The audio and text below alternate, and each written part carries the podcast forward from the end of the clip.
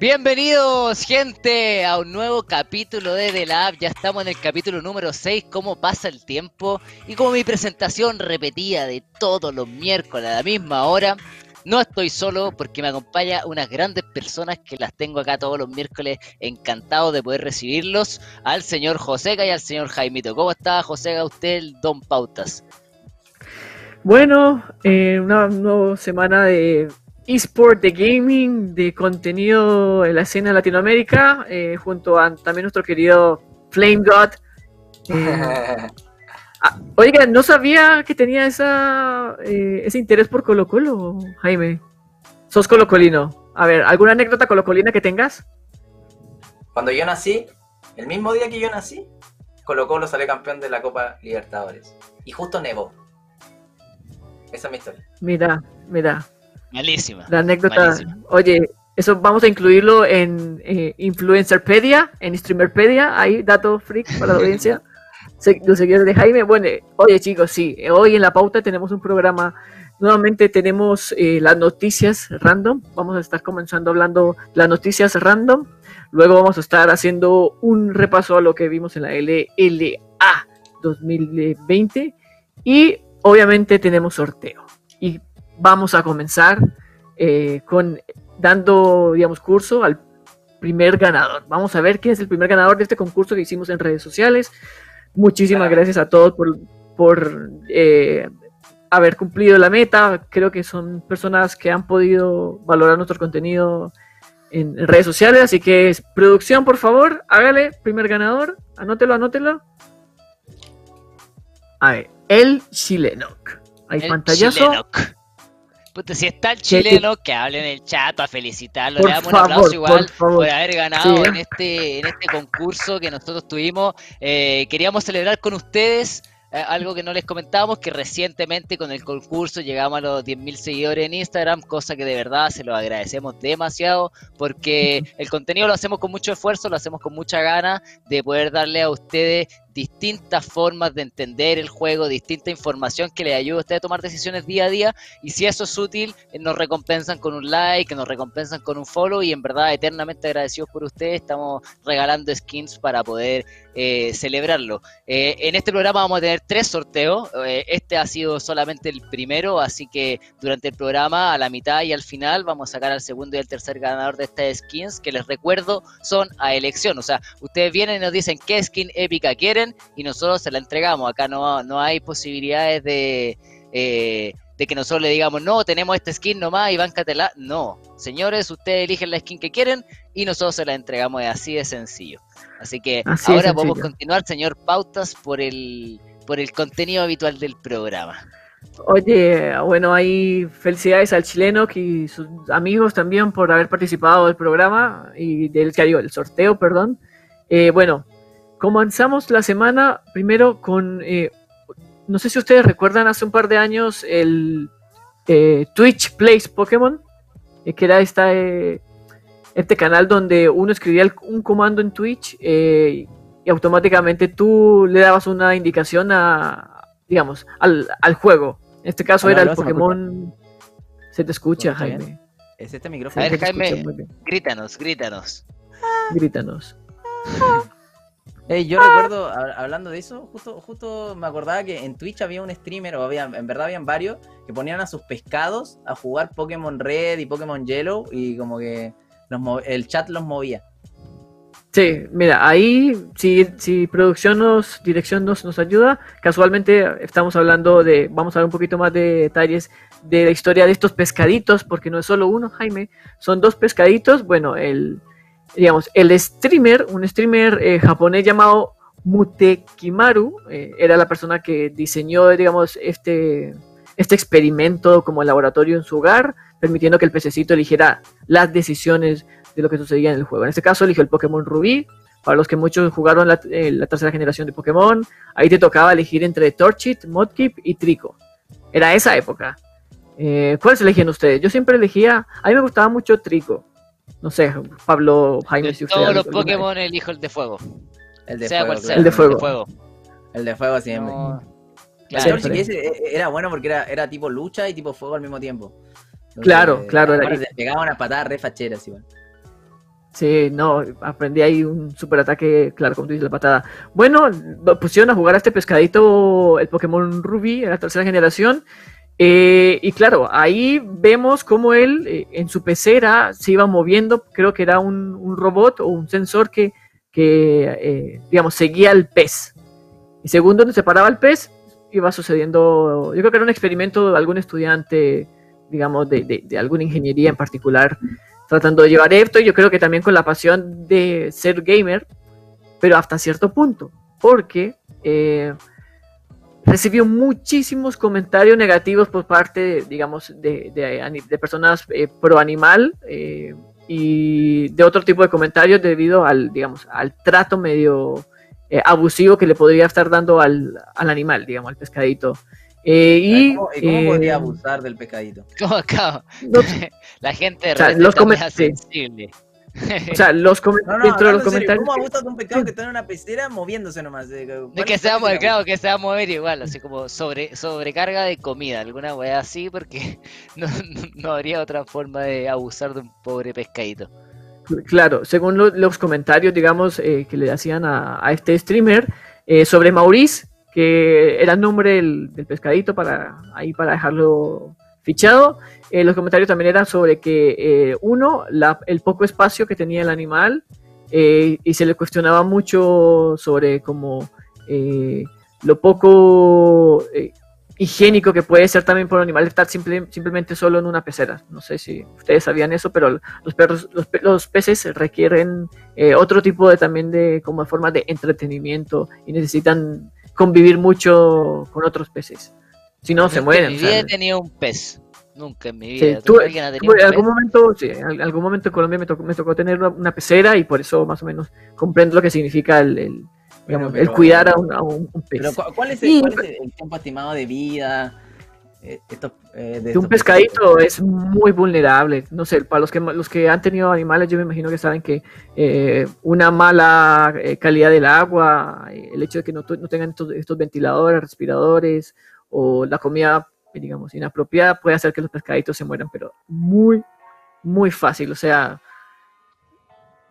darle algo porque, ah, vamos a ver si se lo come o no. Eh, pescadito. igualmente, o sea, yo, yo- yo enti- entiendo, entre comillas, por qué reclaman, pero a la vez no entiendo porque es como que, eh, especialmente las culturas asiáticas, es como que siempre le dan eh, pescadito a, a los niños para que ellos aprendan a cuidar una mascota, algunos lo agarran o los hacen, hacen cosas, o sea, es como que...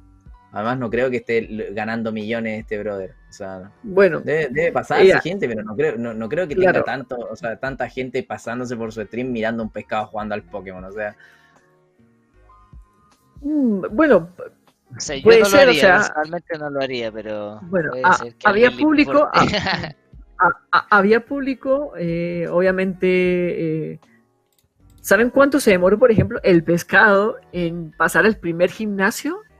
Así a modo de dato, así según veo aquí en, en- Ah, pero en la avanzó, nota. o sea, Ah, no se quedó avanzó. pegado ahí dando vueltas. avanzó, ¿no? Ah, ya, avanzó. es random esto. Ya, Ya, no, les voy a contar la historia, les voy a contar la 48 historia. horas. Mira, mira, 370 horas se demoró el pescadito en superar el primer gimnasio. No sé si ustedes se acuerdan del gimnasio de, de- 370 horas. Sí, imagínate, bueno, pero streameando. Llegó, pero es un año. eligió, eligió a, adivinen a qué eligió. Eligió a Eligió el de Torch, agua, a supongo. Torchit. No, eligió a Ah. Torchit. Empezó. Pescadito, En fin, la pescadito ahí le gustó. La gente quería O que sea- fuera por el tipo agua, obviamente, pero fue por el tipo fuego el pescadito, imagínense. O sea, este Y, tipo eh, alto ocioso, ¿ah? Sí. Harto Sí, tiempo tenía el ocioso. pibe. Imagina, imagínate, bueno, en el video que, que vemos en pantalla, vemos cómo eh, en un- una parte de, digamos, del juego se encuentra con un Pokémon Shiny, de esos Pokémon que son, las probabilidades son muy bajas de, conseguir. ¿Lo ¿Y cómo lo mata? No, lo mató, ma- eh, mató tres veces a un Pokémon Shiny que le salió durante el juego. Eso no sale, no. Nunca pudo capturar. Imagínate, imagínate. Bueno, ahí ven, ahí, gracias ahí, dirección ahí por el apoyo, si pueden ver. Bueno, esa fue la, la historia resumida de, de Mauricio, el pescadito muy ¿Y fanático de o no Pokémon. el pescadito? No, no, todo termina con el, digamos, el, el creador de contenido diciendo que no va, eh, no va a seguir haciendo este, este experimento, lo que trató de hacer en verdad. Dijo que no, que prefería no hacerlo y listo. Eso fue lo último que Sí, se después, después de como ¿Cuánto? 700 Claro, después ahí el lo- bardo que le metieron. 700, claro, 300 horas y un bardo gigante, mejor no ven mal. loco. Oye, pero, pero muy entretenido esto. Esto, a modo de contexto, no es la primera vez que sucede. En el 2014 también sucedió. eh, pero lo que, en vez de ver el Pokémon Rubí, fue lo que hizo el pescadito. eh, no sé si habrá sido la misma persona. eh, jugando, fue jugando Pokémon eh, Red. Eso fue hace, sí, hace 6, 7 años, si no estoy mal. Fue. Previamente se hizo también este experimento por parte de otro creador de contenido. Bueno, ahí tienen para que vean que el contenido en- de diferentes. Vamos a ver a LOL Wings jugando con Totito claro. al Fortnite. Totito fue. Ah, el Next Oye, Fortnite. Estaría muy, muy bueno eso. Eh, bueno, primera noticia random. Creo que es demasiado random eso. Eh, me gustó, quería compartírselo también a, a toda la audiencia de Barracks. De, de la, eh, recuerden que tenemos un formulario donde ustedes pueden enviar sus preguntas. Así que acuérdense, o sea, hoy, hoy, hoy sí tenemos que hacer un, una- un leak. Eh, no vamos a tener invitado, lament- no, no lamentablemente, simplemente queremos que hoy sea una conversación mucho más enfocada, más chill, ojalá com- i- interactuando con ustedes. Y eh, obviamente tendríamos el sorteo y queremos eh, ver que todo el mundo tenga la posibilidad de ver quién se lo lleva. Y si alguien en el chat se lo lleva, de verdad, mande pantallazo, por favor. Ya saben. Mentira, tenemos un invitado. Tenemos al Pikachu acá. Vamos a- A ver. ¿Quién, quién A no ver, lo eligió el pescadito? No lo elige el pescadito. Oye, sí, mira, bueno, vamos, avancemos a- en el siguiente tema. Eh, nada, algo que se viene es- esperando hace mucho tiempo. eh, las, digamos, las productoras de videojuegos, en este caso Nintendo, han ido un poco poco eh, dando eh, vísperas de lo que va a suceder, digamos, en su lanzamiento después de toda esta pandemia. Recuerden todo lo que ha sucedido, como todos los eventos, digamos, de presentación. La E3 se canceló, la Comic Con, que casualmente hoy comienza, se va a hacer igual en formato remoto para los fanáticos, ahí les dejo un dato. Eh, bueno, debido a toda esta pandemia, todo eso no, se hace de forma presencial y por eso Nintendo ahora está sacando cada vez, eh, digamos- de forma más frecuente eh, contenido acerca de sus próximos lanzamientos. En este caso, eh, bueno, no sé si han jugado el Cadence of, Hero, ahí sí producción me ayuda bueno, ahí mientras vemos ahí un poco la, la presentación de lo que fue esa mini direct, vemos el que nuevamente el título de Cadence of Hero, que es un juego basado como en, en ritmos musicales del Zelda, que va a recibir nuevos DLC. Tenemos también eh, anuncios del nuevo juego, el Rogue Company, que es un juego que es un, ba- un Battle Royale un poco más, eh, digamos, con una estética cyberpunk de noche, muy similar a lo que, a lo que es Watch Dogs, para los que Eh, han jugado. ¿La, la Nintendo. DS murió? La Nintendo DS, o sea, murió hace rato. Nintendo la dejó de producir hace mucho rato. Creo que los Ah. juegos de, creo que hay muy pocas productoras que todavía siguen haciendo eh, videojuegos para eh, Nintendo 3DS. Creo que hay muy pocas. Pero Nintendo estoy seguro que paró ya la, la construcción de esa consola. No sé si ahí en el, en el chat alguien sabe con certeza si las 3DS se hacen o no. Eh, pero este, este Ah, yo, juego va a que ser la para. Switch, yo creo que la Switch se comió todo. Sí, la, Sí, la la- Switch se comió obviamente. todo. Es lo que pasó con los iPhone también, o sea, o sea, con los iPods de ese tiempo, iPhone dijo, bueno, o sea, a- eh, Apple dijo, bueno, eh, hay que, hay que eh, ajustarse, adaptarse o, o- o morir. Y tipo, Mm. literalmente mataron su propio producto con el iPhone que tenía todo, más un teléfono. Entonces, como. Lo mismo pasó con esto. Claro. Claro, lo mismo pasó con, con Nintendo. Eh, anuncian, bueno, dentro de los otros juegos que anuncian, eh, hablaron de juegos para de, la, de lucha libre, de la WWE, eh, WWE 2K Battlegrounds, que es un, digamos, una versión un poco más eh, exagerada de lo que es la lucha libre en general. Y anunció sobre un par de RPGs japoneses, los Shin Megami Tensei 3, eh, que digamos se va a, a, remasterizar en su lanzamiento a la, a la, Nintendo Switch y finalmente el lanzamiento del próximo Shin Megami Tensei 5 para los más ñoños, yo sé que esto es muy otaku, bueno, yo Al menos si salgo del no- closet, lo abiertamente. pelea de perro. Por eso, yo abiertamente sí, lo confieso, soy medio otaku, soy medio ñoño, soy medio ñoño. He visto todo eso, todo lo que usted lo he visto. He visto Naruto, he jugado todos estos videojuegos y bueno, y otras cosas más que probablemente sean más otakus que esto. Eh, Eh, otaku llamado Alan Gotovignas que está comentando también que es un juegazo, pero otaku, ya sabemos cómo es. Bueno, yo bueno, Gonto, Gonto, bueno, Gonto me conoce, yo sé que eh, sabe lo que significa jugar un Shin Megami Tensei. Bueno, esa fue la noticia random, segunda noticia random del día. Eh, me llama mucho la atención que particularmente hoy sea un, un- un día especial para todos los fanáticos, todos los geeks, todos los ñoños hablando de esto, porque la Comic Con de San Diego, la épica Comic Con de San Diego, que no se va a hacer este año de forma presencial, sí se está haciendo hoy, se inaugura y va a estar durante todo el, todo el, el, digamos, el fin de semana para los más geeks, ñoños o el grupo en que, que tú uno, uno se puede identificar. Eh, yo no sé si ustedes alguna vez han ido a la Comic Con de acá, la versión chilena, yo no, no, no he ido nunca. Yo, Yo yo fui a, yo fui a la de Brasil. ¿Y qué de tal? Brasil. Compara, Mira, com- y esto con haga su mucho respeto, yo comparación. Mira, yo lo primero que se me viene a la mente, obviamente, y no, es- y- y- y son las chicas. Ah, no, mentira, hablando en Mm. serio, eh, no, no, no, la, la diferencia de, de- Bueno, yo no, creo que no, todos en el chat no, estaban no, pensando No, en no, eso, no puedo ni siquiera hablar, no puedo ni siquiera hablar, pero primero es, Debería dos, eh, eh, todo, todo, toda la organización, o sea, nuestra Comic Con literalmente es versión Junaev. A la que yo fui en Brasil, te juro que nunca había visto cosas. O sea, estaba la- eh, un tren de Harry Potter gigante, así, tipo. ¿Entiendes? O sea, había una inversión importante. Había ¿Te tomaste una foto ahí? Eh, creo que sí, debo tener varias fotos, pero ahí estaba más gordito, entonces era más tímido con las fotos.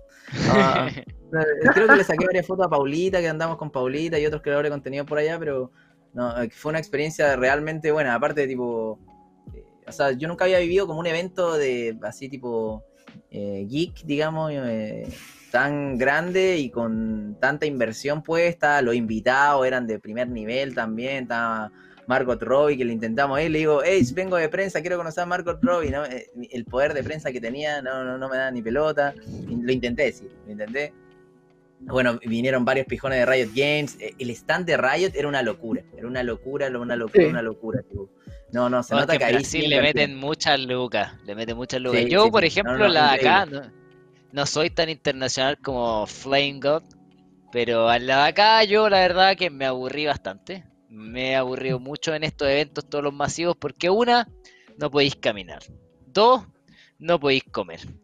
Tres, la verdad es que toda la gente está caminando en círculo y no haciendo nada, porque como dice el Jaime, hay muy poquitos invitados que tú digas, oye, sí, bueno, de Mm. verdad valdría la pena ir a como su conferencia de prensa. Y es como, se pasa todo volando y aparte que, bueno, la entrada fuera barata, te creo, porque vaya a pasar una buena Mm. onda con tus amigos, pero vale como 60 lucas. Entonces, weón, yo esperaría por 60 lucas pasarlo la raja, pero la verdad que no es así. Entonces, Ah, también las no conferencias eran muy la buenas. Las conferencias, las personas, los invitados te dan conferencias. Y Pero es que hacen preguntas, lanzamiento. Y hacen Mm. lanzamientos de weas Sí, como lanzamiento importante. Ahí hicieron el, Sí. el, el lanzamiento que, que yo participé en Brasil fue el lanzamiento de la network de, de, de- de juegos de Riot. ¿Cómo se llama? Eh, tiene un nombre. Forge. Eso. Forge, Eso sí, Forge. fue el lanzamiento oficial. Primero que en NA, primero que en Europa, fue en Brasil. Claro, Comic Con esta de imagínate. Hacen anuncios, aparte tipo, había mucha comida bien, me sorprendió ver tantos puestos de helados y comidas adentro, la temperatura estaba mucho mejor, los olores estaban mucho mejor, porque yo he ido a eventos y el olor y la temperatura, no, esto estaba, Sí. estaba bien temperado, había, se notaba eso, había muchos escenarios, muchos muchos lugares, había una, una inversión bastante grande y se nota la diferencia entre un evento internacional y uno chileno, o sea, la Comic Con de Chile. en- Sí, en bueno, yo creo que también las eh, empresas que se han adjudicado, digamos, los derechos de, de usar el, el símbolo Comic Con han quedado al debe. Eh, creo que también tampoco en Chile se ha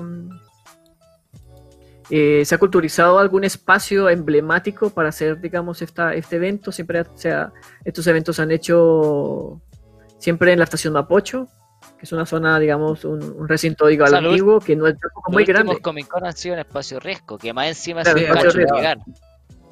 Es Claro. un cacho llegar, la gente no tiene tanto cómo movilizarse y llegar a esos lugares que la verdad que están bastante lejos, como de la, de la parte céntrica de Santiago. Mm. Entonces, sí, a mí yo, yo creo que eh, basta con, con organizar algo que tenga impacto y que la gente pueda ir a pasar un- una linda tarde, un lindo momento con los amigos, eh, participativo, porque está re bueno ir a vitrinear y ver los monitos, estos que te podéis comprar, que te pegan el medio sablazo Sí. del precio, pero, pero pueda, puede ser bueno, pero claro, acá no tenía esa experiencia y en otros lados sí, las ferias se ven muy amplias, eh, espacio para todo, actividades para todo y es como, bueno, ¿cachai? La- es para la gente literalmente.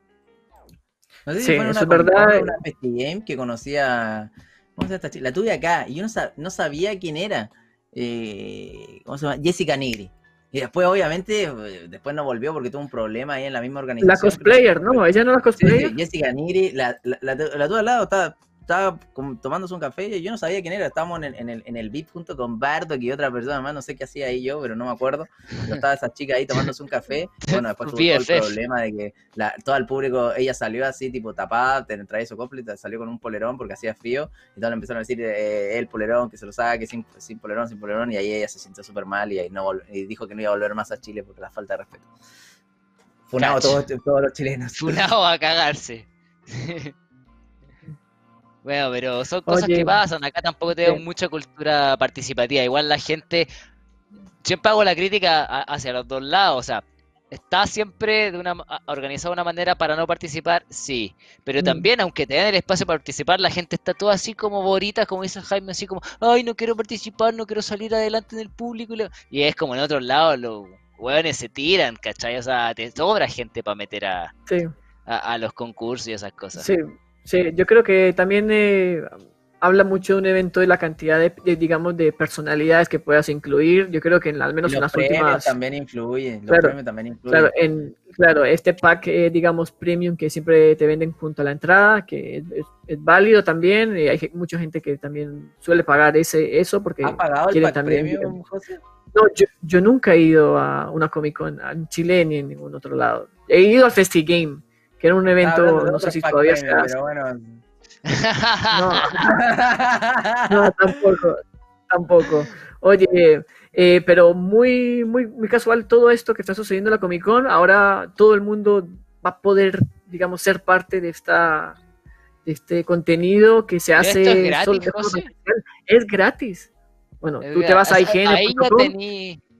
¿Ya? A ver, pues vas a, vas a tener vas a tener todos los pitch, digamos, de forma gratuita para todos los fanáticos. Van a ver, eh, digamos, eh, pitch de protagonistas de Cartoon Network. Se van, eh, van a ver, digamos, paneles junto a Keanu Reeves hablando de los, del aniversario número 15 de, de Constantine, de la película, eh, y, y cómic también. eh, y bueno, y diferentes más para todos los gustos. Cartoon Network va a tener un stand también ahí. Eh, algunas películas van a ser parte y obviamente, digamos, mucho, la comunidad está, está, digamos, al- a, la, a la expectativa de que va a ser todo esto y que van a poder mostrar, digamos, las productoras de, de películas como Marvel o DC. Quizás que, que podamos ver algún lanzamiento, alguna sorpresa, algún nuevo Claro. trailer. Así que también eso eh, eh, mueve mucho, digamos, la industria del entretenimiento. Es un evento muy, muy Sí, que conocido. que bueno. ahora todo el mundo lo va a poder vivir.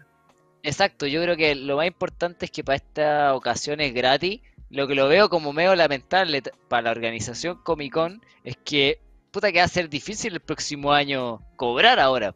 Porque si me entregaste lo mismo gratis sin moverme, pues lo pasa, la Comic Con de San Diego, que es la más importante, la gente viaja, weón, 48 horas en auto para llegar de distintas partes de Estados Unidos.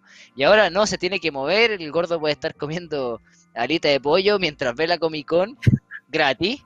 Y todo bien, o sea, va a competir con su propio producto y qué bueno que vayan saliendo estas iniciativas que sean para Ah, la la gente, igual va a ir, yo creo. mundo, que sí. vea Sí. cosas vivir la experiencia, es vivir la experiencia, yo creo. Sí. Es eso, la Sí. gente va a vivir experiencia a veces. Por ejemplo, lo otro que, que es muy bueno, que yo encontré que tenía la Comic Con por sobre esto, y no es beef a los artistas chilenos, pero te juro que los artistas de Brasil eran muy buenos. Y el arte que vendían era exclusivo y muy barato y era muy bueno. Tipo, literalmente mucho respeto ahí a, a esos artistas.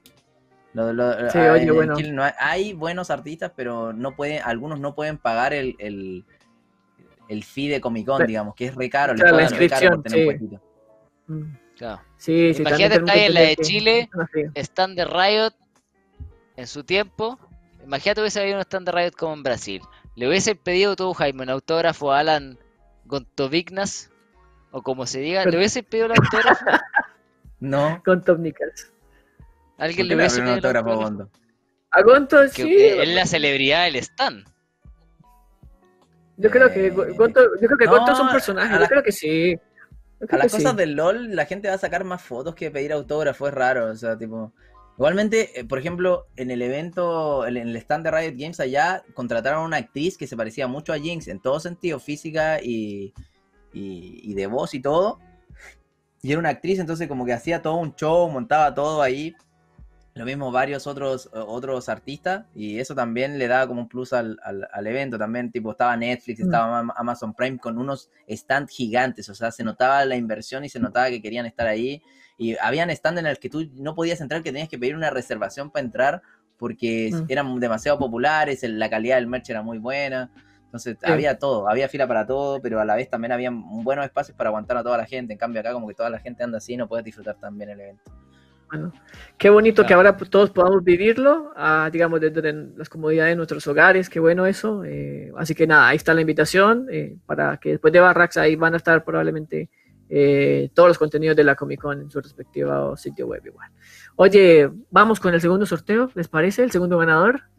Ya, claramente. lo producción, merece, producción. Bueno, recordarle a la gente, por favor, recordemos que Chileno, el chileno fue el primer ganador de esta noche. El segundo ganador, vamos a ver ahí, producción, ¿cómo se llama? No, ¿te imagináis? Veamos, se llama Chomati.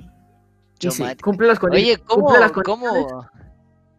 A ver, sí, ah, sí. Vamos, igual, Sí, eso que dice José es muy importante. El de, bueno, José se va a comunicar con ustedes vía el Instagram de Barracks y va a tener que comprobar que cumplan con los requisitos, obviamente, que se pusieron en la publicación. Todavía tienen Mm. tiempo, si están acá y vieron que ganaron y no cumplen algún requisito, vayan a arreglarlo al toque antes que José se dé cuenta, porque si no, los corta y elige a otro. Va a ser así de fácil. así. Así que vaya, el Chomati, súper difícil de escribir, pero lo vamos a encontrar ahí Sí. en Instagram y le vamos a hablar. Atenti, atenti. Sí, eh, sí, todo esto igual lo vamos a publicar después, al final del, del programa, todos los nombres de los ganadores. Oye, listo. Bueno, ahí está. Felicidades a Chomati y a El Chilenoc. Eh, desde donde sea que estén. Acuérdense que Barracks y The Lab eh, lo ve desde Tijuana hasta Puerto Williams. Todo el mundo, toda Latinoamérica está viendo Si este no podcast porque es aparecen, el mejor podcast. Si no que atentos aparece, a eso. lo podemos sortear la próxima semana. Así que el chat, crucen los dedos por ahí, el que quería ganar. Y a este no aparece, lo volvemos a sortear, no hay ningún problema. Así que atenti Sí. también, atenti. ¿Cómo Sí, se llama el pero ahí ya-. El ¿Cómo? Chilenoc. El Chilenoc. El chileno. El chileno. Parece que argentino es. Argentino. Bueno. Sí, Siguiente tema, señor de las pautas, porque después andamos apurados. puta que fome el chiste, weón. Oh. Estoy anonadado con el chiste, weón. Oye, Jaime, ah, yo creo que andas muy inspirado hoy. ¿Te, te- te has propuesto hacer stand-up, Jaime? Hola, ¿qué No, tal? pero mira, chistes cortos, buenos. A ver, 99 Mientras, chistes bueno, cortos que te harán llorar de la risa al instante. ya. Elige dos. Veamos si, si la gente del chat se ríe también. A ver. Ya, ¿Por qué gente del chat, tienen que ponerle nota. Porque Sí, le pone ponen nota. Converse. Bueno, eh, eso es una mierda. eh. Eh, Next, tenéis que elegir dos más. Del 1 al 10, gente, Sí. van Ah, a ¿qué le dice el un chiste. techo a otro techo? Techo de menos. Un romántico, un romántico. Un Romántico, romántico. Ya, gente, la votación, por favor. Un 1, de 1 Uno, al 10. uno, uno, romántico. de uno. Hola, Un 2. hola, ¿está Agustín? No, estoy incomodín. Bueno, está lleno de No, no, no, cero, no, Jaime. Ya, No. ah, un- uno puso, bueno, Daitancillo te puso 10. Ese tipo debería Increíble. tener un saludo Clara- de tu parte. cla- weón. claramente me está chupando las medias. bueno. Queremos, queremos de eso. Oye, Nacho, Jaime, aprovechando. En mod te pone menos 10. Sí. Menos 10. Oye, menos 10, no te- Oye, Jaime, ¿qué onda el público? Sí, un cero. Oye, ¿algún chiste colocolino que recuerdes? Aprovechando. La U con estadio. ese, me- ese está bueno. Ese, ese me salió a Instagram. Oye, Pablo, Pablo, ¿tú sientes, sientes algo al escuchar esto? Estoy poniendo en el chat eh, en este instante que tienen que hacer los moderadores inmediatamente después de este comentario. Ahí, listo. Listo. Bueno, ahí, gente.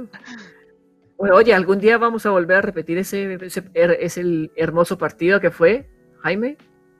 Sí, obviamente, cuando pase todo este tema, esperemos que pase, weón. Yo no, no- honestamente no, eh, me he desconectado un poco porque me hace, yo siento que hace un poco mal estar constantemente viendo cosas de la cuarentena y, y, o sea, cosas del COVID y todo. Como que está, está- hay una parte del mundo que está sufriendo mucho. Entonces no, no estoy muy actualizado cómo irá el tema de las vacunas, cómo irá toda la investigación, pero ojalá pase pronto.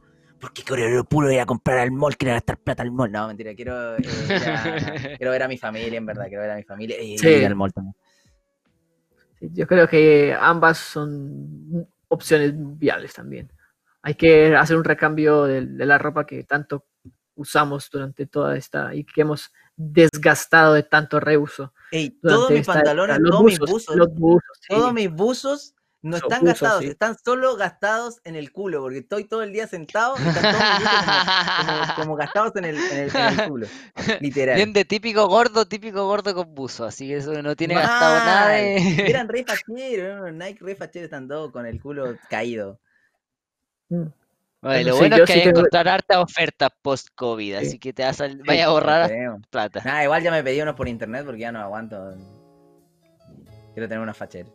Está bien. Oye, Pro- eh, con la pauta. Jaime, Matías, Matías Fernández, para ti, ¿qué significa? Una persona que pudo ser uno de los mejores, un, un jugador que pudo ser muy bueno. ¿Eres Mati Lover? Yo, yo No, era Mati Lover. La La- la esa eterna sudamericana, Pachuca, nunca me voy a olvidar. Yo era Mati Lover. Después eh, él conoció el camino de Dios y bueno, cayó. pa- pa- ahora pasa lesionado. Sí, la eterna promesa, pero no importa. No le fue muy bien a Mati porque- en Europa. la- Igual- Sí, en Europa le fue muy mal. Pellegrini tuvo la culpa. O sea, igual ha sido un jugador que constantemente se lesiona. Yo creo que eso también ha afectado su, su carrera igual. Sí, obvio. Conociendo la carrera, digamos, de Matías Fernández eh, como deportista, ya. Solo quería molestarte un poquito para ver ahí si en el chat alguien tenía algo que decir. Ya sabemos que aquí tenemos una rivalidad. Con la pauta, próximo, mira, mira la, la próxima vez Pauta, que fue- se, juega el, se juega el clásico Pauta, chileno Ya. entre la U y Colo Colo, eh, en The Lab ustedes van a hacer una apuesta. Ok. ¿Ya? ¿Ya? ¿Ya? Ya, ¿Les no hay ningún problema. Oye, La recu- firme- les recuerdo que les debo un asado cuando quieran, Sí, cuando pase todo el esto. asado tiene que, el asado tiene que venir, es a domicilio, ustedes saben. Todo ¿Cómo el que a domicilio? ¿Usted tiene que venir a mi casa, weón? No, no, no, no, no, no, no, es a domicilio la cocina. ¿Cómo que a El domicilio equipo, en la Barrax cocina? se, el equipo Barrax se junta en un lugar y llega la gente que debe el asado y hace el asado, trae las cosas y ¿A dónde nosotros estaban esas comemos y listo. Siempre ¿Dónde estaban esas condiciones? Yo no firmé nada. Yo no, yo no firmé nada. La gente del chat lo sabe clarísimo que esas eran las No, condiciones. ustedes tienen que venir, porque es- eso se streamea. Todos los asados se streamean. Es una regla. Sí, sí. Así que Entonces bueno, Tiene, tiene que ser en mi casa.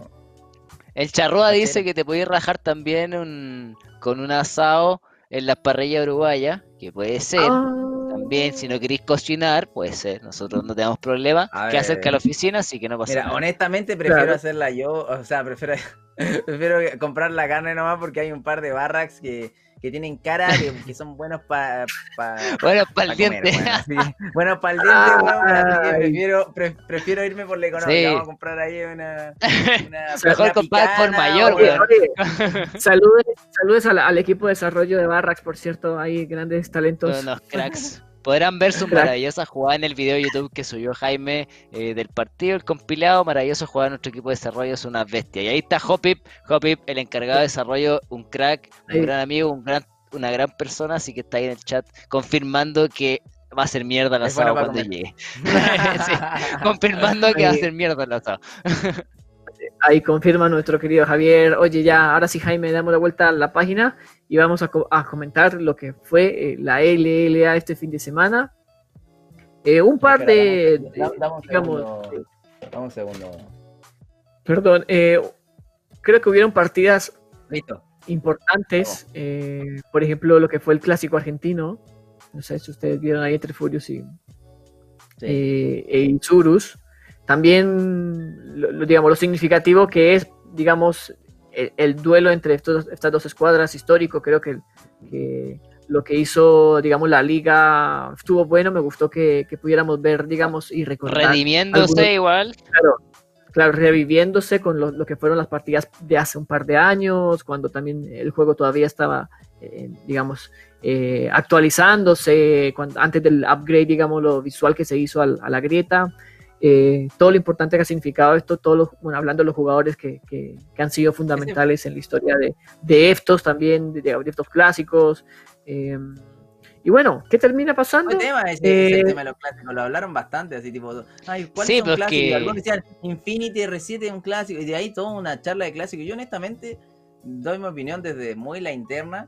eh, Furious y, y Zuru son clásicos porque, o sea, entre comillas, porque en verdad los dueños están han, han estado compitiendo entre ellos más de 10 años.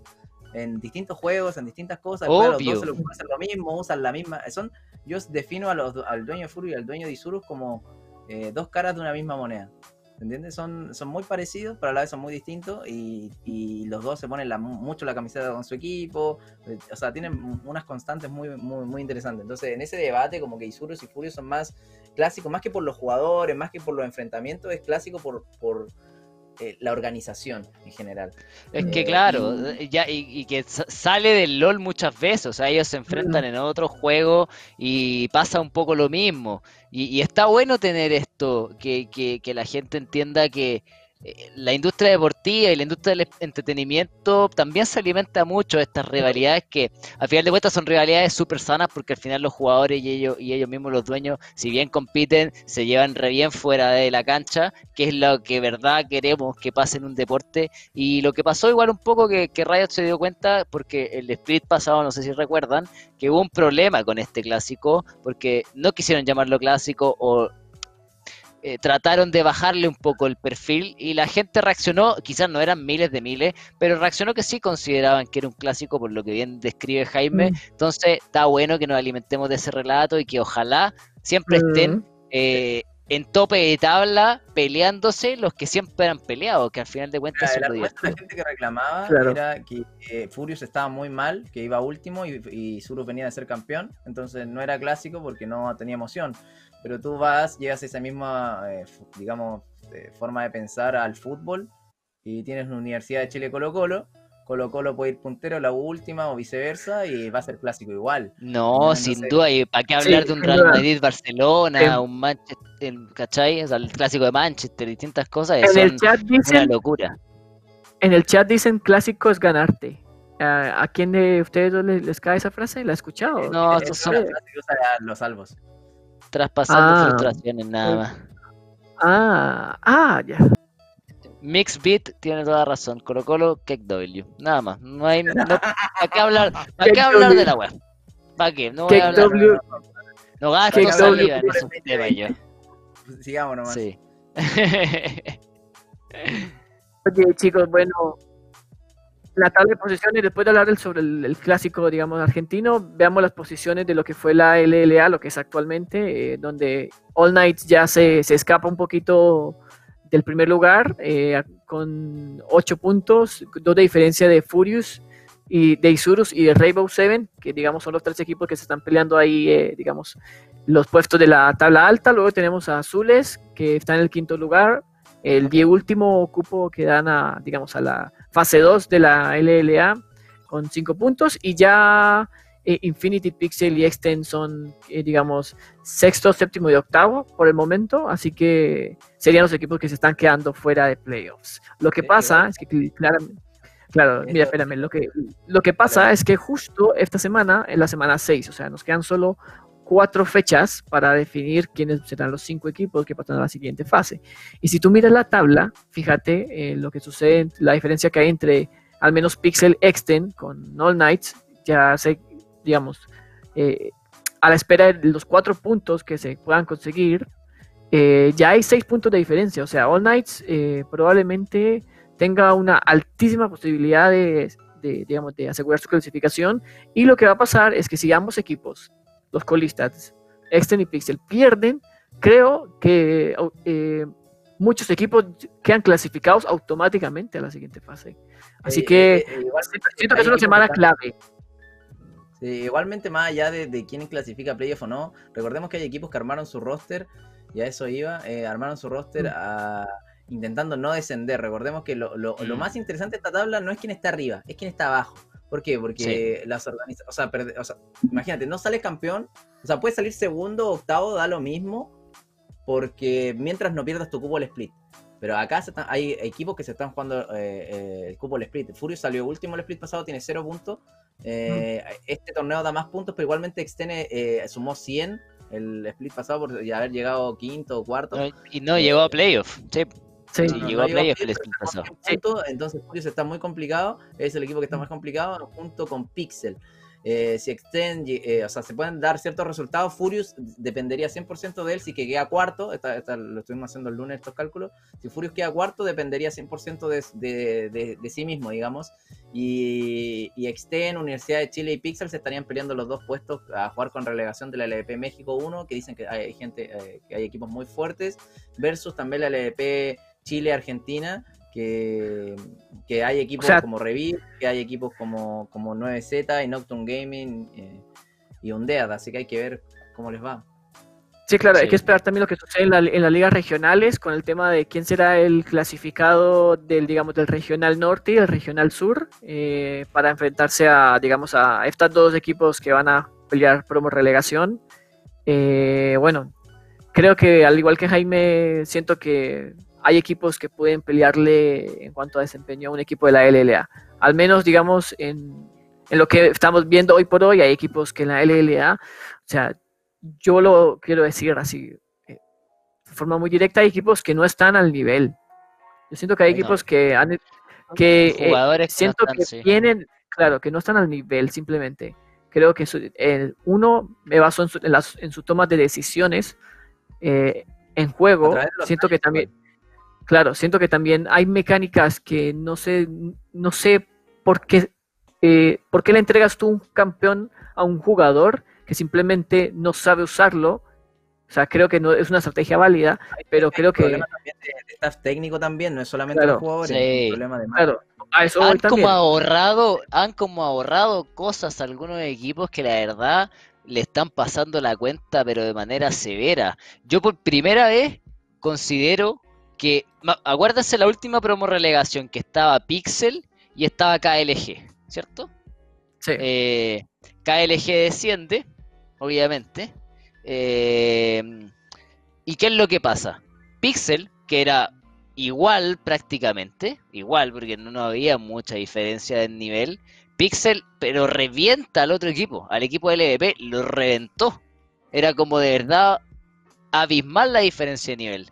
Pero hoy día, Jaime bien mencionaba, está 9Z, están Dead que juegan muy bien. Incluso podría llegar, imagínate un Nocturnes Gaming que también estaba jugando muy bien hace un tiempo atrás. Y eso solo contando Argentina. Acá está Revirt, hay equipos en México, como por ejemplo hoy día tienen a Julio, eh, otro Sí. equipo que va invicto en la LVP de México. Y es como, si tú comparáis el rendimiento de Exten y el rendimiento de Pixel versus estos otros equipos, la verdad es que por primera vez veo que la promo relegación va a ser al menos equitativa, porque siento que los equipos de LB vienen mejor que estos equipos de LLA, pero al menos va a ser por primera vez equitativa, porque antes la diferencia era abismal. Sí, sí, yo- creo que eso también eh, presiona a los equipos que eh, tienen más chances de estar ahí en promo relegación, lo que significa para una organización perder el cupo, digamos, en la máxima categoría de League of Legends en, en, digamos, en Latinoamérica. O sea, eso tiene uno, Claro, no, no es solo plata también, digamos, es el posicionamiento y, y para muchos, eh, digamos, organi- organizaciones deportivas hay- un honor ahí. Es como en el fútbol, hay equipos que nunca han descendido y creo que también eso eh, significa para una organización no solo un costo económico, sino también un costo dentro de su historia, porque tienen que ¿Sabes volver es la a... diferencia? a ganar. Las casas deportivas, las casas deportivas eh, en verdad como que no son tan casas deportivas, son muy pocos los que tienen eh, muchos más juegos que LOL. Sí. Por ejemplo, Pixel no, no sé si tiene otro roster de otra cosa. Tiene Rainbow de Six, si no me equivoco, hace poco, pero Sí, pero son juegos que no te básicamente la permiten mantener organización vive de LOL. Lo mismo Sí, pasa con Revir, que por más que tenga 90%. otro, Sí, sí, sí. El Revirte en su momento también tenía más escuadras de distintos juegos, pero la verdad es que se mantenía con la escuadra de LOL. Y eso le va a pasar a mucho. O sea, Infinity, por más que tenga escuadra secundaria, sigue dependiendo del LOL. Eh, y Suru un poco porque. Y Furios que se salvan con lo que es Counter. Pero el resto no son organismos autónomos, así que tú digas, sí, va a vivir de por vida esta organización viviendo del Rainbow Six o del Zula, no sé, o del el Valorant, que ahora esperemos que dé. Eh, Mm. la mismo Ya, que da LOL, pero no sé. No se sabe. No se Claro, sabe. está- está- y Está muy inesperado eso. Sí, y lo importante es que, o sea, y hay que recalcar que los equipos no es como que, bueno, hay equipos que no tienen el poder económico de reforzarse de buena manera, que hay equipos del EDP que tienen más plata, eh, pero también ahora con todo el tema del COVID hay equipos que se tuvieron que adaptar, no hacer cambios cuando necesitaban cambios, a- eh, eh, ocupar todo lo del LDP México se vio muy beneficiado por esto, porque o los, los jugadores, porque tomaron casi puros jugadores de ahí, eh, y es por eso que no Pero, tan Jaime- los equipos quedaron eh, más débiles, digamos. ¿Qué pasa? Por ejemplo. Jaime, ¿tú sabes cuánto le entrega? No, no, no es algo que vayamos a decir con números, pero tú sabes más o menos cuánto entrega Riot por equipo de LLA. Y el monto no es para nada despreciable. Creo No. que si comparáis el presupuesto de LLA versus un presupuesto del EVP, creo que debe ser un 5% del presupuesto eh, del EVP el de LLA. Más o menos. No debe ser tan grande eh, eh, que el- no por lo que le erre. Por eso, pero creo que debe ser un 5%. De verdad, el otro 95% de diferencia lo tienes para contratar a jugadores de la LVP porque con el 5 te alcanzan para contratar y el otro 95 te alcanza, bueno, para lo que queráis hacer, ¿me entendí? Mm. Entonces, cuando los equipos de LLA se escudan en una falta económica para eh, soslayar su falta de rendimiento, yo lo encuentro una mala excusa. Porque si tú em, estás pretendiendo ganar las lucas que- del subsidio de Riot, todos sabemos que se subsidia eh, el- el- la existencia de estos equipos, si tú esperas meterte esa plata al bolsillo y no ocuparla para que tu escuadra se desempeñe correctamente, estás profundamente equivocado. Y si a LVP, un equipo LVP, pudo levantarte jugadores o contratar jugadores que tú podías haber contratado para tu equipo, es porque el 95% de esa plata no sé dónde está yendo. No Mm. sé Eh, dónde está y Yo yendo. te pongo en contexto esto. Claro. Es como, a ver, si a mí me ofrecen, ahora un ejemplo, 5 mil dólares para jugar en Pixel versus 5 mil dólares para jugar en 9Z, yo tomo los 5 mil dólares, si yo fuera jugador, tomo los 5 mil dólares para jugar en 9Z. Veo una, Obvio. una, una... Pero es por lo, es por lo mediático. Obvio, porque en- en- está en- mucho pones todo en una balanza, pones todo en una balanza y obviamente si quieres irte y soñar con ganar la copa, no creo que te vayas a un equipo que está en tabla baja Obvio. versus un equipo que te puede dar ser streamer, por ejemplo, eh, que tiene un Sí. fanbase potente, una organización eh, que está en constante crecimiento, con buenos sponsors, con mejores condiciones laborales, etcétera. Entonces yo obviamente me iría a 9Z. ¿entiendes? No hay- Obvio, no pero no no hay- es Z es la excepción de la regla. Porque pasa, es lo mismo, Caseta, por ejemplo, no dudó ni un segundo cuando tuvo que ir a Mm. parchar a Pixel. Mm. eh, y ahora está Nexten.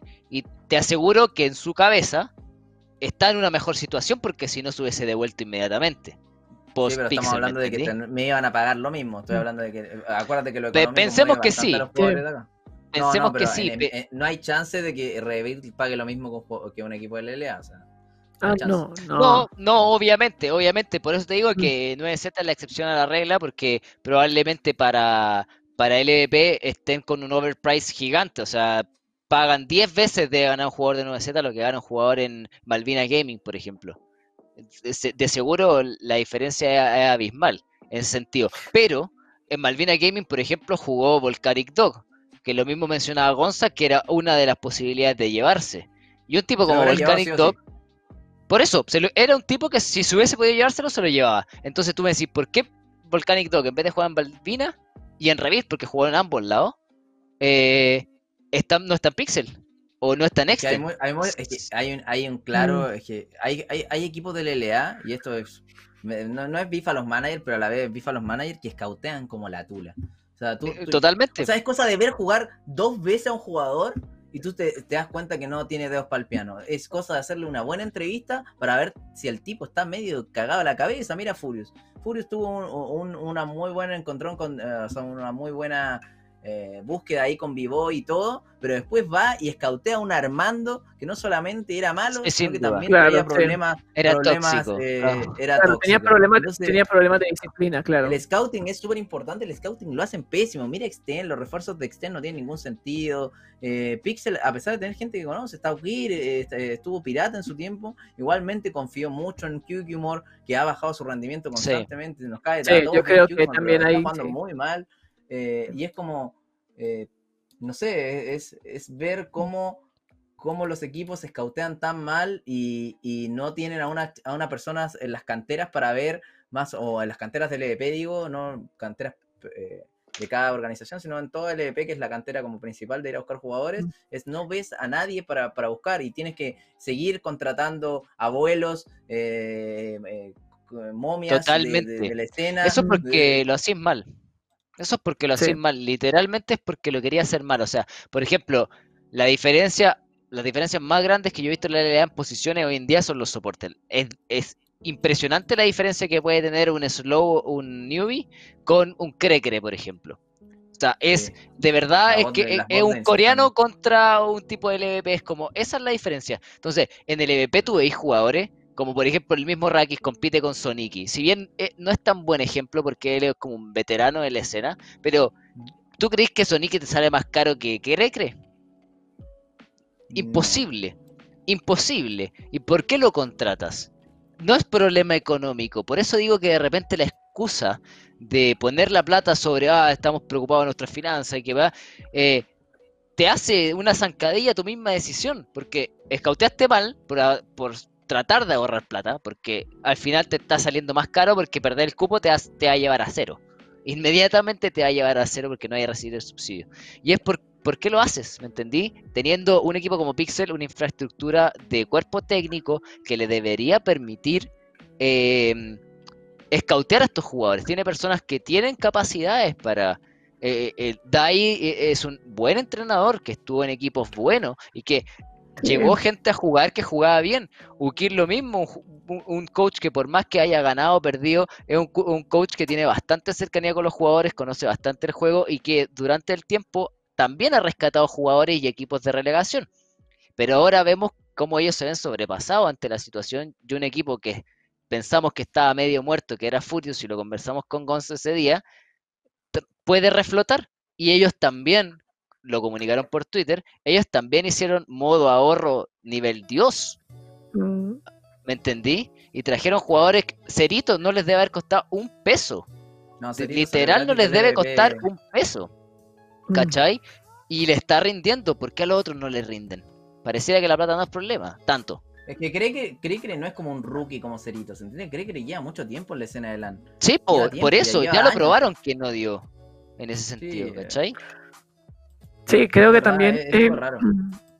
Yo entiendo el punto que Jaime tocó anteriormente sobre el hecho de que hay jugadores que sí han estado al debe con su nivel mecánico, digamos, dentro del juego, en diferentes equipos.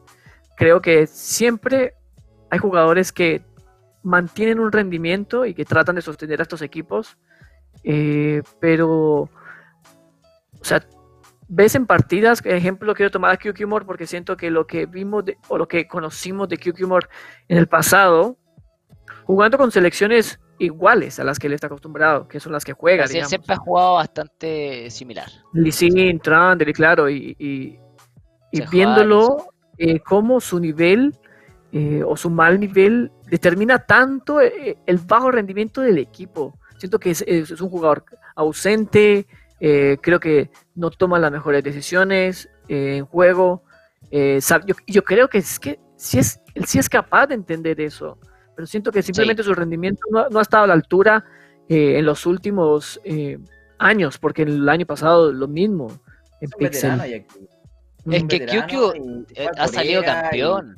Sí, salió sea, campeón, QQ ha sido campeón, ha jugado con grandes jugadores, dio el ancho cuando tuvo que darlo y cuando le tocó ponerse la mochila de un equipo más nuevo, donde él era el estandarte, bueno, pareciera que empezó a guatear un poco. Pero tengo una consulta que como quiero ver cómo lo, lo visualizan ustedes.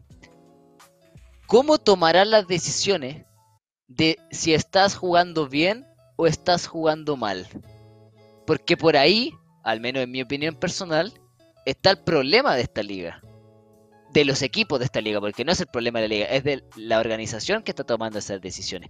¿Cómo yo te digo a ti, este jugador es malo? O al revés, este jugador es bueno y lo voy a sacar del EVP y me lo voy a llevar a la LLA. ¿Cómo? ¿Lo vi jugar y el tipo farmea bien? ¿O mató 200 por partida y digo, uy, qué bueno que es, se mandó un penta? Eso me parece una decisión de un bronce. ¿Me entendí? Un bronce, cuando tú aprendiste a jugar al LOL, decís, uy, qué bien juega, se mandó un penta. Y, ¿y cómo vamos a tomar decisiones sobre jugadores así? Porque si fuera esa la forma de tomar decisiones, es el resultado que tenemos hoy día. Jugadores que no se benchean. ¿Cómo? Dime, en un partido de fútbol, jugaste mal 15 minutos, te fuiste en el entretiempo. Te fuiste. Porque no estamos para wear. Dos, bancas inútiles. Es decir, aunque quieras cambiar a un jugador, no de puedes cambiarlo. Beef, beef, dicen en el chat. Pero es que no, es que, es que ¿por qué tus bancas no van a ser opciones? O sea, el otro día lo tratábamos con Pancaque, vimos que este fin de semana jugó Pancaque de una manera increíble, está jugando muy bien, y ahí tenéis la razón de por qué el equipo está primero, porque tiene un equipo competitivo, y la si tú seguridad estás de que mejor, te podía enfermar, te podía enfermar y po- y, Exacto. te vaya a tener una persona competente. Y, y Oye, y en la mejor de tus sí. condiciones, ¿cachai? Sí, y lo que eso es muy y lo importante. Y lo que dice Jaime también, que que agrega Jaime, el tema eh, del tener suplentes que estén al mismo nivel de un jugador titular, eh, se notó mucho en la semana que Infinity perdió sus dos partidas eh, usando a Pillo, digamos, en el carril superior. Y se notó muchísimo, se notó en el draft, se notó en el nivel, o sea, el, el equipo no pudo sostener ninguna partida, porque también el jugador no estaba al nivel o quizás no tenía el entrenamiento suficiente para enfrentarte a un equipo como lo fue Pixel o, digamos, o fue Furious Gaming también. O sea, eh, esa diferencia, eh, ya sea mecánica, de habilidades dentro, micro, macro juego, eh, marca mucho la diferencia. Yo no sé cómo sea la interna de los equipos, pero eh, yo digo la, hago la pregunta, eh, ¿qué tanto juega el, el los suplentes en, en No los juegan scrims? No juegan. Bueno, ¿Qué tanto juegan? No juegan. ¿O podrían Ese es el jugar? problema, no no juegan. Y de hecho, ni siquiera, algo que conversamos con Pancaque, ni siquiera son considerados para el entrenamiento, que lo encuentro eso aberrante. Es parte de tu Sí, equipo. último que esté- El sí. tipo le pasáis un PC en una esquina y lo abandonaste de la vida y es porque te exigieron tener un suplente. Antiguamente vimos como casos de equipos de que contrataban streamers de sexto hombre. ¿De qué te sirve? Eh, eh, streamers, los mismos managers, eh, los analistas para ahorrarse plata. sí, eh, eh, o sea, algunos- Minibeste tuvo que volver a jugar en un split cuando era, cuando era entrenador. No, pero era porque él quiso, él quiso. Sí, pues, pero me Él refiero a porque no hay nadie más. Porque no tenéis más opciones. Si tú tuvieras un suplente en soporte que Eh, fuera bueno, jamás pensáis en bajar a tu coach. Mm, Sí, obviamente. Jamás lo o sea, pensáis. te digo, igualmente La fue como la gran contratación. igual. sí. Claro, Eh, po. ahí dice la gente en el chat cosas súper ciertas y obviamente no podemos comparar el nivel de talento que tienen los jugadores de, T, de T1, eh, que no da para comparar, pero lo que sí da para comparar es las decisiones que ellos toman. Porque, Mm. ¿Por qué te decían sacar a Kuz, por ejemplo, y poner al otro jungla? Porque el partido que queréis jugar este fin de semana es de este estilo de juego. A ese nivel de depuración llegaron. Yo quiero proyectar esto en la grieta y decir, compadre, vamos a hacer esto. Y para esto, estas fichas son las que me sirven. Nadie acá es, es- es una esfinge que no la vamos a sacar. Es quien está en la mejor forma para jugar y quien se asemeja al plan de juego que tenemos para este fin de semana. Cuando Sí, logremos sí. eso como región, vamos a tener jugadores de verdad. Por último, todos parejos, pero no diferencias abismales. Sí, yo creo que también uno, uno de los factores que, que- que se nota, digamos, en, en estos deportes en general es que uno, eh, la constancia siempre te lleva a algo. La constancia eh, o la práctica recurrente, frecuente, eh, observada, analizada por uno, digamos, uno como atleta, uno como deportista, uno tiene que hacerla. Si uno no hace una evaluación de eso, yo creo que tú también igualmente Eh, Consta, el dueño Furious. Está ahí estás, pero un ejercicio. cegado. Sí. Está Ok. haciendo un ejercicio ahí que dice de todos los jugadores, a quienes, o sea, de todos los jugadores LVP, a quienes eh, eh, meterían eh, a LLA. El tema es este. Yo creo que hay un factor que no estamos considerando, que es el factor motivación.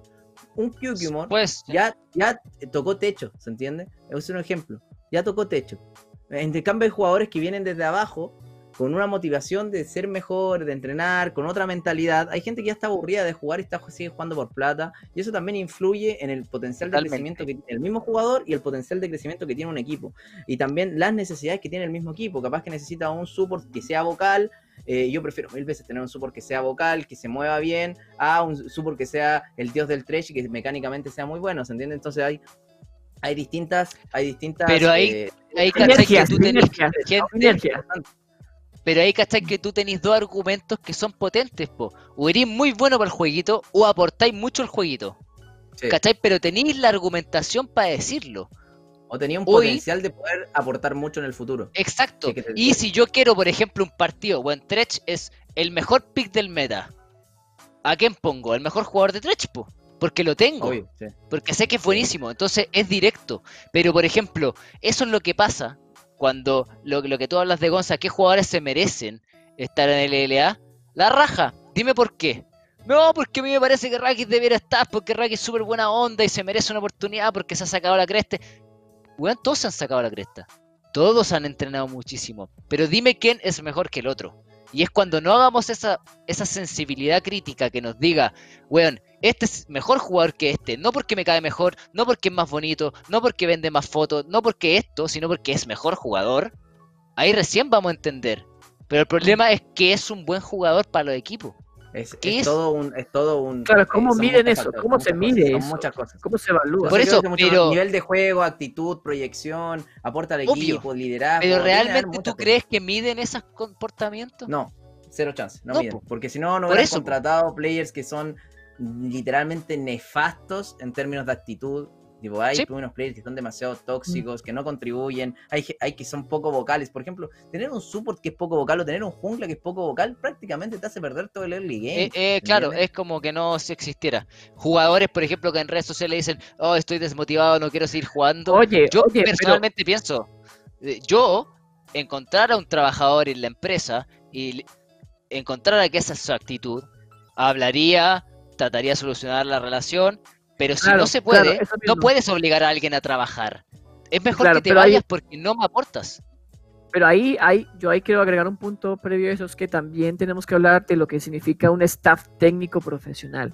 Lo que también entendemos como un staff técnico, que es quien toma las decisiones finalmente para definir quiero a este o no eh, deportista en mi equipo o quiero jugar así. Es que justamente la culpa no es de los jugadores, la culpa es de la gente que tomó la decisión de traerlos o no. ¿Me entendí? Sí, Porque Claro, o sea, el jugador le puede pasar lo que quiera, pero es quien lo permite hacer jugar es un tercero. Y ese tercero es el que tiene la responsabilidad, el entrenador tiene la responsabilidad de cuando sus cinco jugadores salen a jugar a la cancha, estén en óptimas condiciones para jugar. Eh, Es el responsabilidad del tam- el- El, entrenador. problema también es cuando te salen con las cartas trampa los jugadores. O sea, tipo, uno va, ve, el jugador se vende re bien, todo. eh, lleva una semana en tu organización y te das cuenta que el tipo te vendió un humo impresionante. Y obviamente es- tu responsabilidad haberte comprado el humo, Sí, pero también el otro eh, tiene responsabilidad en vender algo que no es, ¿entiendes? Mm. En ese sentido, Obvio, por eso es que, el scouting que, tiene que ser mucho más importante, no es llegar y, y ver que un jugador funciona, pruébalo en tu equipo primero, no solamente verlo escrimear, sino que verlo en distintas situaciones. Eh, recuerdo que, que, que ha pasado que hay un jugador que lo contratan, no, no funciona en el equipo, después lo sacan por otro y, y- y ni siquiera todavía lo presentaron oficialmente. A, a por ejemplo, lo sacaron del EK por temas eh, fuera de la cancha, digamos, no tuvo problemas con, con, el- con la organización de ese tiempo y literal fue un par de días, tuvo que jugar Focho Jungla y ahí está, Claro. Focho se la dio, llegaron a la Mm. final, entonces, pero no siempre pasan esas cosas. grande el dios Sí. Focho. Pero te hago una pregunta con respecto al mismo tema. Tratábamos con Manta en la entrevista la semana pasada de que cuando él estuvo en KLG, él era el responsable de buscar con quién jugar. Ey, nos traemos al loco Tierwolf, nos traemos al loco Fix porque está bueno y nos va a servir. ¿Y tú crees que esas son decisiones que puede tomar un equipo profesional? O sea, ah, weón, tráete a los amigos y, vos ve cómo te va, po, weón. ¿Cachai? Eh, o sea, ahí me Es lo estáis que le hicieron dando. a Cody hace poco. O sea, es Sí. literalmente arma el equipo como quieras porque es la única forma que tenemos de retenerte porque económicamente no podemos igualar la oferta que te hizo All Knights. Porque estoy seguro, a ver, yo soy el dueño de All Knights y está Kiefer y está Cody. No, Eh, sí, no, no, honestamente son perfiles Claro. distintos, jugadores distintos, todo lo que quieras. Pero No, que pueden ser igual de México. bueno, ¿Tú crees que All sí. Knights no preguntó por Cody? O sea, No, eh, ¿Quién preguntó? Debe haber preguntado sí o sí, porque mediáticamente le convenía. Uno es, uno estaba jugando en el LVP Chile y el otro estaba, estaba haciendo top 1 cuando jugadores como Povelter diciendo que es el próximo Faker y cosas así, te sirve, te sirve. Y obviamente la única forma que tenía UCH de retenerlo era o con una cláusula muy grande o convenciendo a Cody de que se quedara un split más, que lo ayudara a salir de los puestos de relegación y que armara un equipo con sus amigos. Y eso es más o menos lo que hizo. Oye, ahí también, bueno, eh, siempre se ha hablado también de la teoría en, el- en los deportes tradicionales que hay equipos que se forman, de- de- digamos, por los propios jugadores. El típico, el Barça de, de Messi, Argentina de Messi, eh, siempre se, se ha hablado de Ah, ese. pero Argentina de. Messi. Un El desastre. All Knights de Plugo. Claro, el o online sea, de Plugo, Estáis hablando de que tenéis que tener una tenéis que tener un componente de suerte muy grande para que esas cosas te salgan. ¿Cachai? Sí. Porque está bien, yo encuentro que está bien traer jugadores que son flexibles y que son adaptativos a tu equipo, porque se llevan bien, porque son amigos afuera, eso lo encuentro increíble, de verdad. Si podemos considerarte un equipo full competitivo y los buenos son los mejores amigos del mundo, te aseguro que ese equipo sale campeón de todo. Así que Mm. bacán que así sea. Re- ¿Recuerdan Pero lo que dijo Manta de que forzarlo- a él le- sí, re- en ese mismo punto recuerdo lo que dijo Manta de que a él le habían dicho que como que armara el equipo. Imagínate, él no conocía a Fix. Él simplemente se lo sugirieron así. Tipo, él sabía que venía de, de la LVP, por ejemplo, algo random. Tipo, que venía de la LVP, que estaba ahí, no sabía más. Imagínate, Fix tenía un carácter fuerte que se chocaba con el de Tiergulf. KLG Claro, tuvo no suerte de que Mm. Mantarraya es pasivo, de que eh, Plugo es pasivo, eh, que Nate en su tiempo fue pasivo, de que Fix es una persona súper callada, de que Slow es súper callada, y hay una voz que habla por 20, que es Tiergulf, y se dio. Pero imagínate, había y un aparte que Guara lo aguanten. No era funcional. Que Que lo aguanten. aguanten, exacto. Fuera, de la, claro. fuera de la cancha y dentro de la cancha. Entonces, obviamente, se dio por suerte de que las personalidades de los jugadores podían bancar la personalidad de un, de un quinto jugador. Pero Sí. eso, entre comillas, fue suerte, ¿se entiende? O sea, e- esas sinergias se dan, se encuentran. Yo creo que eso es el talento o la habilidad que debe tener un, un equipo técnico o un scouting para al momento de armar un equipo. Quiero que un equipo brille, digamos, Son en predicciones, conjunto. predicciones por el, por el. Pero eso es cuando lo tienen pensado, carácter. lo que dice el José tiene mucha razón, pero eso pasa siempre y cuando tú lo tenés pensado. Bueno, Mm. quiero estos componentes emocionales en mi equipo, estos eh, perfiles de personalidad, estas habilidades de juego, porque creo que voy a hacer un buen mix, pero ni siquiera lo pensaron. ¿Cachai? Mm. Eligió con el dedo a un tipo que estaba ahí al frente que le alcanzaba las lucas para traerlo y después, bueno, veamos qué sale. Y gracias a eso hay torneos en los cuales equipos son desastrosos o, por suerte, son buenos. El único que yo creo que hizo un proyecto de largo plazo, perdón, yo diría que son dos equipos, que es All Knights e Isurus, que trataron de juntar gente que sí se llevara bien. La elección de Sí. traer a Giral no Mm. fue coincidencia, eso sí lo pensaron. eh, eso está muy bien pensado y se nota que el equipo se lleva muy bien entre ellos. Los resultados no llegan, sí, pero al menos la decisión estuvo bien tomada si fue por esas razones. Y obviamente All Knights. All Knights que intentó con el cambio de plugo traer un plugo 2.0 que jugara lo mismo, que hablara lo mismo y que fuera lo mismo.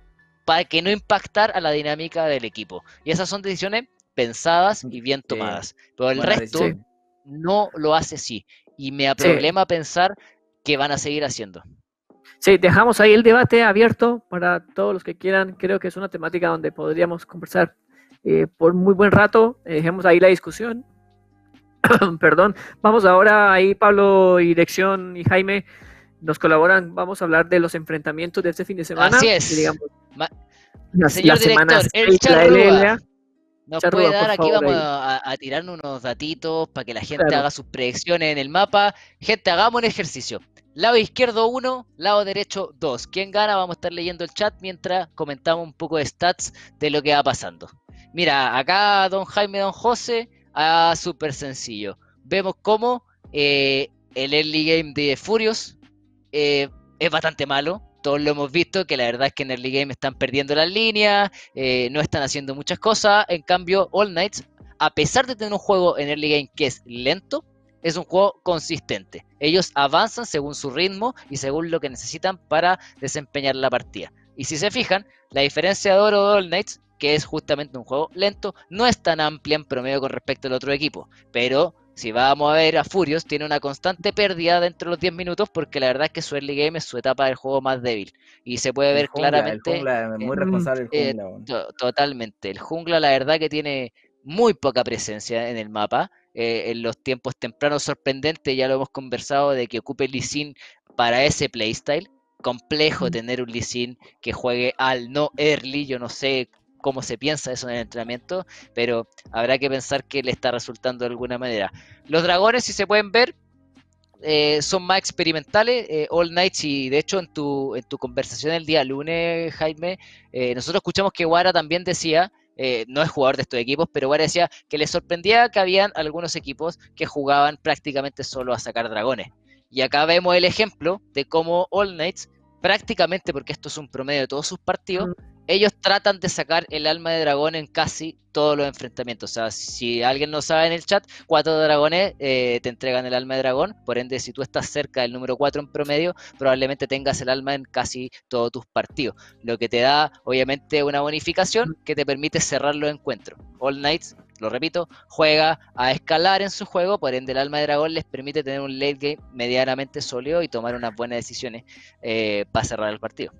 Sí, y se nota también lo agresivo que juega Grell por los asesinatos eh, antes del minuto 15. Eso también habla de, que es un jugador que tiende a jugar eh, de forma como el titán de ataque, como el Shingeki no Kyojin, hacia adelante, eh, siempre tratando de buscar oportunidades o invasiones por donde ayudar a sus compañeros lo, lo, antes posible. Y creo que frente a Dragon Min, que también tiene un estilo de juego mucho más pasivo, lo hemos visto, es un jugador que, siempre, que prefiere eh, ir, digamos, o tomar decisiones eh, agresivas ya en el juego tardío y sacrificarse por el equipo. Muy buen rendimiento con Bolívar, con Champions así más support. Pero con Nidal y con Lissin, que son Champions mucho más difíciles de ejecutar, no ha tenido buenos resultados. Y el tema es que es muy predecible con su pathing de jungla y eso, eh, eso le da una tranquilidad al equipo de poder jugar más agresivo y sacar más ventaja en línea. Y también eso provoca que, lo invadan y se muera y que lo saquen de su jungla y que y, es simplemente para, es mucho más fácil para los otros equipos armar un plan de juego en torno a eso porque digo, hey, tengo una eh, presión, eh, líneas con presión, un jungla más agresivo, voy, lo invado y lo dejo fuera del juego como pasó con Nidale, como ha pasado con partidas con Lee donde lo invaden constantemente por tener un pathing predecible por no, por, por no eh, tener dinamismo en, cómo juega y por ser eh, tan pasivo en el early game. Después cuando se junta Dragon Main hace un poco más, pero antes tipo, tienen varios problemas. Eh, oye, avancemos con el siguiente duelo ahí de la... bueno, el público puso que el 74% probabilidad de que ganara All Night sobre Furious Gaming. Ahí todo el mundo le da la, digamos, se inclina por el actual colista de la, o sea, actual el líder de la LLA. El segundo duelo tenemos a Isurus Gaming contra eh, Azul, eh, Azules Esports, un duelo de azules, un duelo de, de animales. Cambiamos la bola, hay que cambiar la bola, José, dice Exter Ay, perdón. No, pero, ah, eh. ahí, bueno, bueno, pero ahí sí. sí... igual nadie va a votar por Extend, no pasa nada. sí, producción, producción, ahí vamos a hacer el ajuste. Sí, ahí vamos con Extend. Mira, súper sencillo este análisis. Súper sencillo este análisis. Si vemos el juego loco que tiene Extep porque es medio desequilibrado, no le ha salido tan mal eh, en el early game. Siempre hemos dicho que Extend es un equipo que la verdad es que en el early game no se ve tan mal. Tan mal. Ha jugado medianamente sólido lo early, pero después del minuto 10-15, la verdad es que es un completo desastre. Eh, y lo que podemos ver, si tú te fijas, en 8 partidos ha sacado la primera sangre. O sea, no es menor que el equipo que está prácticamente último, eh, te saque la 8 primera sangre. O sea, ¿en qué línea Extend te saca la primera sangre? Y ese es un poco el trabajo de un Forgiven, que la verdad es que está jugando bastante bien, está teniendo unos ganqueos súper eficientes y les da a su equipo la herramienta en el early que les permite sobrevivir. El problema es cómo cierran la partida. Ahí está mm, Jaime dándole agua al, niño. Oye, sí, ese es el, 80%, porque como se han jugado 10 partidas, o sea, de 10 partidas, 8 eh, Exten ha logrado la primera sangre en su duelo, creo que también... Es que un Forgiven es responsabilidad 100% Forgiven. Sí, un Forgiven totalmente. Muy bien, muy bien. Cankea muy Y aparte bien. que los eh, compañeros lo acompañan. Los compañeros Sí, lo no, acompañan. ¿Sabes, y- sabes lo que me pasa con Isurus? Eh, o sea, con. Con, ¿cómo se Exten. Con, eh, con Exten, perdón. Es que es un equipo que eh, hace las cosas. O sea, lo, lo dijo, creo, no sé si fue Guara o fue Tierwolf, que dijo. No, creo que fue Guara. Dijo que a, a Unforgiven llegaba un momento en que. En que jugaba muy bien el early y después se le apagaba el cerebro. Y cuando. Sí, po, y no sabían qué hacer. porque el- ya después en midgame ya depende de otras personas. El jungla ya no puede hacer tanto. No es que se- yo creo que no es que se le apaga el cerebro a él, sino que su equipo no sabe jugar ya. O sea, él puede controlar todo el early game, pero después su equipo no sabe qué hacer. Eso No, y aparte todos sabemos que ya más entrado en la partida las habilidades del jugador para posicionarse, para infligir daño y distintas cosas van a depender de ti. O sea, si tú te paráis bien y tenías una buena situación de daño o tenéis buena lectura del juego, probablemente hagas mayor impacto en Mm. etapas tardías del juego. Eh, es lo que le pasa a un jugador como Wara, que bien lo mencionaste. Wara de repente tiene early game bastante discretos, pero después te rompe la cara, ¿me entendí? Porque sabe pararse, sabe cuándo atacar, sabe cuándo no hacerlo, y aparentemente, por lo que vemos de Extend, eh, al salir de la fase de línea no tiene la menor idea eh, de qué es lo que tiene que hacer y qué, cómo tiene que ejecutarlo. Así que lamentablemente esa es la situación de Extend. Y bueno, Infinity la verdad es que tampoco hace mucho. Es un juego lento, sin mucho cabeza, eh, y que no le ha traído los resultados que quieren. Si no me equivoco, van penúltimos en la tabla. Sí, van penúltimos. No, no, van antes, van quintos. Sí, Quintos. hay- a un sí, equipo que se armó para salir campeón. Que tenían al mejor top laner, que tenían a una bot lane que la estaban trayendo eh, para revivir tiempos espectaculares que habían tenido. eh, y Cotopaco, que estaba jugando bien, y Solid, que el split anteriores había sido uno de los mejores jungla de la copa. Eh, ¿Qué hacemos? ¿Cómo O sea, solucionáis este ahí- equipo? Claro, eh, creo que eh, todavía no hemos visto, siento yo, el potencial de, de- Infinity. Siento que es un equipo eh, que, que también le ha costado, eh, uno, enfrentar situaciones como la de Straight, que fue un fin de semana de luto. O sea, no supieron, y esos dos puntos eh, probablemente quizás eran ganables y eso los hubiese puesto al mismo nivel de All Night o cerquita. Eh, y fue un fin de semana mal para ellos. Y que de ahí nos eh, devuelve lo que hablábamos recién, José, de no tener banca significa perder los puntos hoy día. Sí, claramente, y, y- Le pasó a y- y R7, duele le pasó mucho. a- No, a- Y claro, a Infinity. Infinity. Y duele, ¿no? Y duele. Yo creo que un equipo, que, o sea, viendo la tabla, lo, lo competitiva que está, duele perder esos puntos ahora. Yo creo que Infinity eh, tiene que meterle el pie al acelerador un poquito, eh, como creo que es el momento de reaccionar frente a la situación, porque si, si sigue, digamos, así como jugando a, a- a- o tratando de jugar a algo, eh, sin conseguir resultados, se van a quedar ahí. Se van a quedar ahí porque Azules y Furious están adelante y, y les pueden quitar es- un cupo a Infinity. O sea, no digo que Infinity descienda, pero se van a ir y no van a tener chances de jugar la segunda Eh, fase. ¿sabes, sabes lo que pasa con Infinity? Es que han tomado buenas, entre comillas, buenas decisiones. Yo en verdad no sé cuánto ganarán, pero si te fijas, Infinity literalmente le vendió el nombre a Gillette, o sea, es Gillette Infinity. Eh, eso debe costar. uh, Ha hecho buenos tratos comerciales, ahora cerró con Sí. Bulla. eh, Con y, a- y TikTok por qué quiero tocar este tema? Porque, eh, o sea, yo no sé cómo cierran tanto porque no están teniendo resultados deportivos y tampoco tienen reach en sus redes sociales y No. su contenido es ahí nomás. Entonces yo no sé cómo lo están haciendo, pero por ejemplo cerraron Buya y, y, y por qué esto influye en, el- en su- en- en LLA es porque a sus jugadores le exigen jugar entre 60 80 horas, o 80, ses- entre 60 y 80 horas de, de, de solo cube streameado. O sea, ellos tienen que streamear 80 horas, eso recansa, o sea.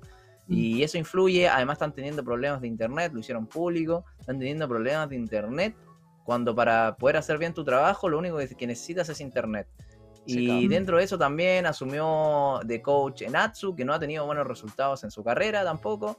eh, y tiene que lidiar con egos y personas que son jugadores de mucha experiencia y capaz que él no está, no está a Mm. nivel de poder controlar a esos, a esos jugadores. O sea, es, es difícil.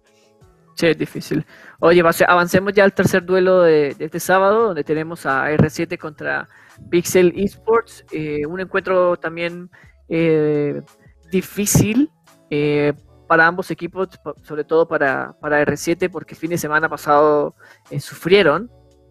Digamos, no fue un fin de semana Sí. completo porque perdieron con All Knights, teniendo una partida, digamos, sin, sin mucho, mucho problema. Fue una partida reñida, pero All Knights le arrebató el punto en lo que para muchos era la final, digamos, adelantada de la LLA. O sea, los jugadores han hablado, los coaches han hablado, eh, y se habla también la audiencia que pareciese ser que All Knights y R7 son los dos mejores equipos que hemos visto, digamos, en la LLA actualmente. Esa es, la discusión. Eh, y claro, y ahora R7 tiene que, también eh, meterle el pie acelerador para tratar de, uno, asegurar una mejor posición en la tabla de posiciones. Porque ahora tenemos a Furious, tenemos a, Azules que no quieren perderse esa chance porque tampoco están jugando mal, ojo. Pero Pixel, Pixel no gana. ¿Qué pasa con Pixel? Pixel queda todavía aún probablemente vaya a relegación. Mira, Exten está en mejor posición, Pixel es el más complicado junto con UCH y Furious. Eh, Extend tiene 100 puntos, entonces está un poco más tranqui. Pero en general yo creo que, bueno, en partida All Knights versus R7 puede ganar cualquiera. Eh, era, la, entre comillas, la final adelantada, muchos dicen. Yo siento que R7 tiene más potencial de crecimiento que All Knights, pero igualmente All Knights está haciendo las cosas muy bien a nivel de, a nivel de organización, al punto de que un, eh, un suplente no quiere jugar de titular en otro equipo para no irse a una organización que a su parecer es peor. Eso habla muy bien de lo que está haciendo All No, viven increíble, tienen un staff que los desarrolla como jugadores. Eh, o sea, lo confirmamos con Pancake en dos capítulos anteriores. O sea, el nivel que te están promoviendo a ti como organización te agrega un valor a ti como jugador que preferís no jugar. Y, todo bien, pero estamos dándonos cuenta que Pancake no jugando juega mejor que los jugadores que juegan de otros mm. equipos. Ni siquiera comparado a su equipo, pero juega mejor que los jugadores que juegan en otros equipos. Eso es porque al tipo lo entrenan.